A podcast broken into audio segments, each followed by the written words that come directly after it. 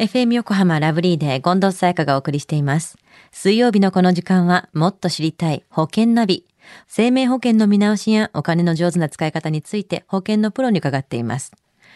保険見直し相談、保険ナビのアドバイザー中亀照久さんです。よろしくお願いします。はい。よろしくお願いいたします。先週は保険の見直しの基本の基本というお話でしたね。はい、そうですよね。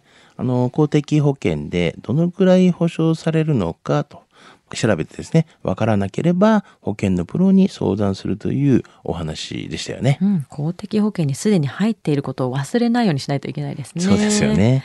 では中亀さん、今週はどんな保険の話でしょうか？はい。えー今日はですね、最近あの問い合わせで多い少額短期保険についてです。少額短期保険、保険料が安いってことですか？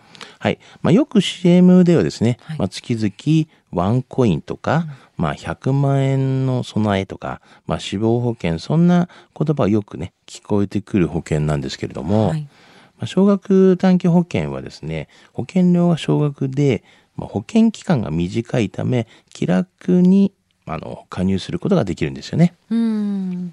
少額短期保険のじゃあ特徴としてはどういうものがあるんですか？はい。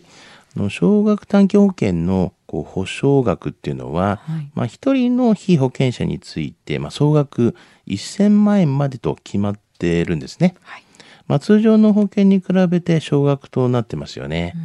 まあ、保険の種類は死亡保険とか医療保険とか、まあ、家財保険とかあのペット保険などね、まあ、豊富に用意されているのが特徴なんですけども、はいあとはレスキュー費用保険とか、まあ、旅行先がですね雨だった時のための保険とか、あの賃貸住宅の経営リスクに備える保険とか、はい。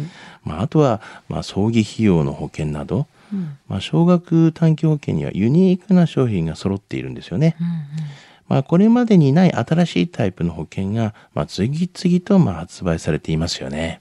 こんなのがあったんだって調べていくとちょっと面白いものもたくさんありそうですね。そうですよね。今聞ね、調べていただくとね、ありますからね。ねでじゃあ短期と言いますと期間っていうのはどれくらいになるんですか？はい。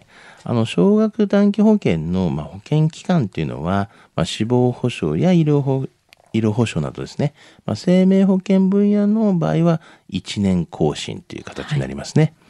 あとは家財保障など、まあ、損害保険分野の場合は2年更新となっています。まあ短期間の利用はもちろんですけども、毎年こまめに見直しをして継続することがまあ可能ですよね。なるほど短いからこそねあの少額短期保険のじゃあ安全性っていう面ではどうなんですか？はい。あの、少額短期保険はですね、まあ、消費者保護の観点から、まあ、2006年にですね、誕生した法律に基づいた、まあ、保険商品です。また、まあ、少額短期保険を販売している、まあ、会社はですね、財務局の登録審査を得て、まあ、事業をね、えー開始していますので、まあ、安心して加入することができますよね。なるほどちょっと安かったり短いからちょっと不安っていうわけではないってことですねそうですね。しっかりと、まあ、登録をされているという形ですよね。少額短期保険のじゃあ上手な利用の仕方っていうのを教えてくださいはい。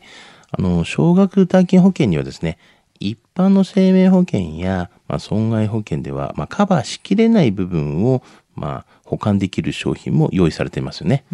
例えば、まあ、通常、虫歯の治療をした際は、まあ、一般的な医療保険では、まあ、給付を受けることができませんよね。はいでも、まあ、少額短期保険の中には、まあ、虫歯の治療を保証してくれる商品があります。うんまあ、虫歯もカバーした医療保障が欲しいという方には、まあ、通常の医療保険とこの少額短期保険を組み合わせて、えー入るということがいいでしょうね。うんまたあの糖尿病患者に、まあ、特化した医療保険もありますので、まあ、糖尿病患者の方にとってメリットは大きいとも言えますよね。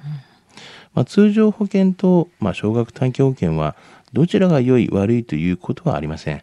まあ、目的や状況に応じてですね選択していけばいいんじゃないかなというふうに思いますよね。まあ、保険加入の優先順位をしっかりと、まあ、その辺を決めていくということがまあ大事ですよね。なるほどうまく使えばねなかなかお得だったりもしますよねそうですよね。では中亀さん今回の少額短期保険のお話知得指数は？はい。ズバリ96です。はいあの、表面的でね、判断しては、まあ、いけないと思うんですよね。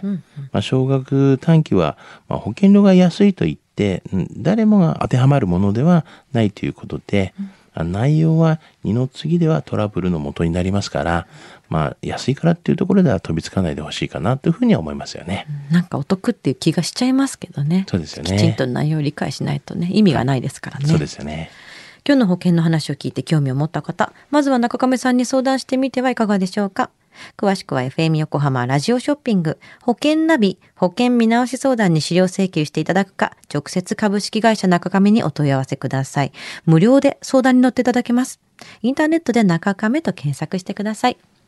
資料などのお問い合わせは FM 横浜ラジオショッピングのウェブサイトや電話番号は045-224-1230 045-224-1230までどうぞ。そして保険ナビは iTunes のポッドキャストでも聞くことができます。保険ナビで検索してください。もっと知りたい保険ナビ。保険見直し相談、保険ナビのアドバイザー、中亀照久さんでした。ありがとうございました。はい、ありがとうございました。